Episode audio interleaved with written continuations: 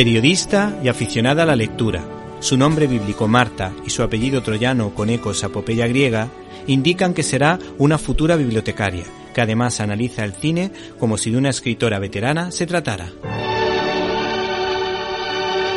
En este programa os recomendamos la película Obsesión de Douglas Sirk del año 1954 protagonizada por Rock Hudson y Jane Wyman.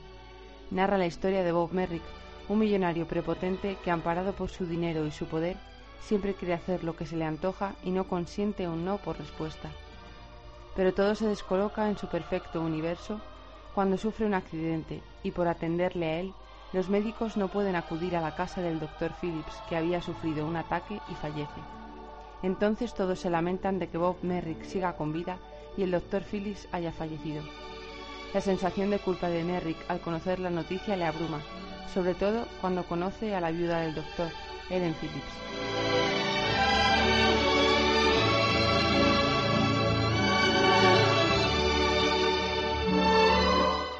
Por accidente, Merrick acaba en la casa de un buen amigo del Dr. Phillips con el que se sincera y el que le descubre por qué todo el mundo tenía tanto aprecio al doctor.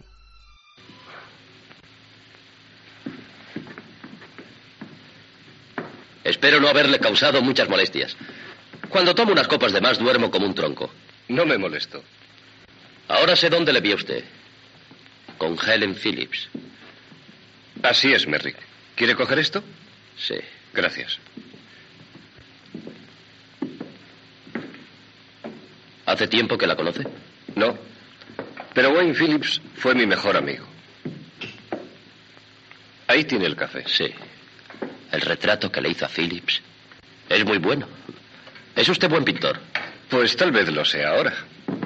Si es así, a Phillips se lo debo, que fue quien me mostró el camino. ¿Le mostró el camino? Sí, lo conocí hace años, cuando yo intentaba abrirme paso en la pintura sin conseguirlo.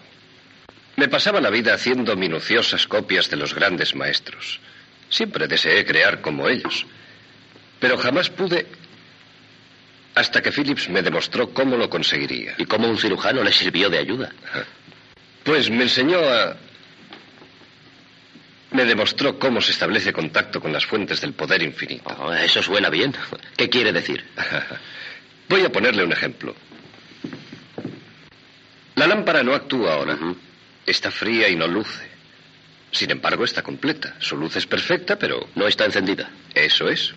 Pero si toco el botón y establezco contacto, la bombilla arrastra la fuerza de la central lejana y se consigue lo que se pretendía, que es dar luz. O sea que las personas tenemos también una especie de central eléctrica. Exacto, y si usted establece contacto con ella, podrá hacer lo que pretenda. Puede realizar su destino. ¿Puedo encender una luz? No creo que sea ese su destino. ¿Y usted? No, creo que no. Pero suponiendo que hay una fuerza de esa clase o como quiera llamarla, ¿cómo establece contacto con ella? Es muy sencillo. Poniéndose al servicio de los demás. Buscar a quien necesite ayuda y ayudarle. Pero siempre en secreto. Sin proclamarlo nunca. Y sin pedir una recompensa. Pero si se está al servicio del público, ¿para qué guardar el secreto? Pues esa es probablemente la parte más importante de este credo. Volvamos a la central. Si los cables de la dínamo no se hallan protegidos por elementos aislantes, la fuerza se perderá. Así nos ocurre a nosotros. Muchas individualidades se aferran a lo material y esa es su desgracia. Creo entenderle. Guardar en secreto las nobles acciones es como aislar la fuerza de la personalidad. Sí, algo. Si surte efecto, está bien. Sin duda usted le ha servido. ¿No existe nada que usted necesite y que no haya podido conseguir por los medios ordinarios? No, nada. Excepto que quisiera justificarme ante los ojos de Helen Phillips. ¿Te está gustando este episodio? Hazte fan desde el botón Apoyar del podcast de Nivos.